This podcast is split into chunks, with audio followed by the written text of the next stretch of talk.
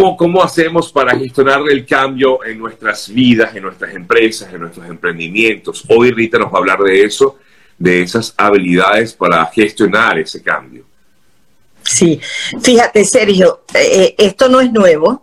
Toda la vida nosotros hemos escuchado que lo único que nosotros tenemos seguro es el cambio, pero es a lo que más nos resistimos. ¿Ok? ¿Por qué? Porque el ser humano le gusta tener certidumbre y el cambio eh, definitivamente es siempre algo que tú no puedes controlar. Tú no sabes ni cómo viene, ni cuándo viene, ni de qué lado viene.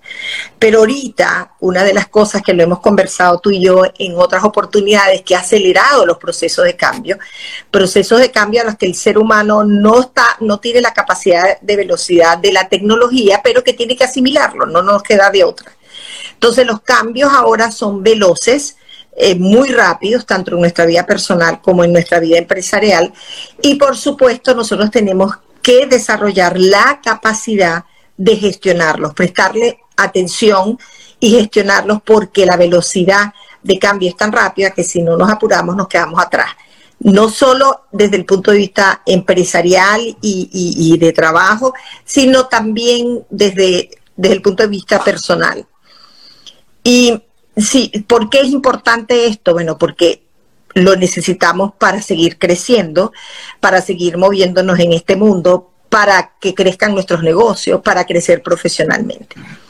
Y si tuviéramos que definir la gestión, ah, cuéntame que te no, que quería preguntarte, Rita, porque por ejemplo, un gran cambio que hemos vivido, sobre todo los venezolanos, ¿no? Hablando de Venezuela, y es eh, eh, muchos de nosotros eh, hemos tenido que tomar la decisión de irnos a otro país.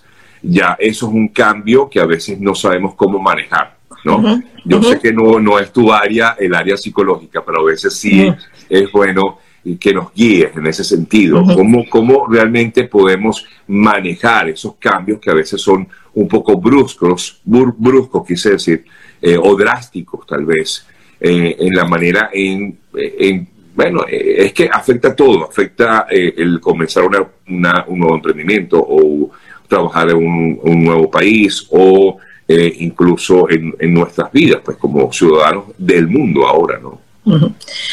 Fíjate que la gestión del cambio lo único que es un proceso que facilita gestionar los procesos de transformación que viven los seres humanos. Okay. Esto es cuando nosotros tomamos la decisión de dejar nuestro país, sabes que inmigrar es una de las pérdidas que uno le tiene que poner más atención. Okay. Eh, perder a un ser querido, la separación y emigrar eh, son procesos de duelo muy intensos de los seres humanos. Entonces, gestionar el cambio implica que tú hagas una transformación del proceso de inmigración, en este caso, de forma exitosa. ¿Y qué, cuáles dos cosas eh, tenemos que gestionar en cualquier proceso de cambio? Uno es la adaptabilidad, en la medida que nuestra adaptabilidad es más flexible y más rápida, nosotros nos adaptamos mejor. Y la segunda es la resistencia. Y muchas veces la resistencia está asociado no solo al temor propio que tenemos los seres humanos a los cambios, sino también a el hecho de que la resistencia tiene un componente, muy alto emocional. Sí. Es decir, nosotros eh, cuando dejamos en el ejemplo del país nosotros dejamos un sitio en, el que nacimos, aprendimos a amar, además conocemos todo, todo, todo, y eso nos da certidumbre.